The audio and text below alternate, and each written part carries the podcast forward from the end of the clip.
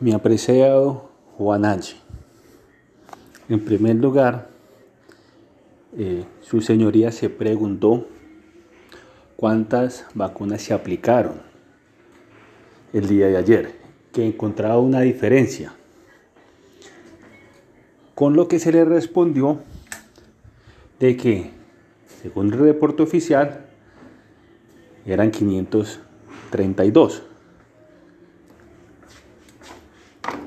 En ese orden de ideas, creo que se satisface su pregunta. El hecho de que usted tenga diferencias con la administración, cosa que respeto, no, no es cierto que yo defienda la organización barretista.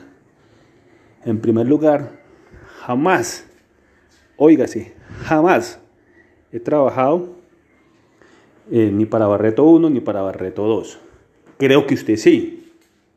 En segundo lugar, mi posición es meramente objetiva y una posición sin ningún sesgo político, que es lo que sucede en su caso.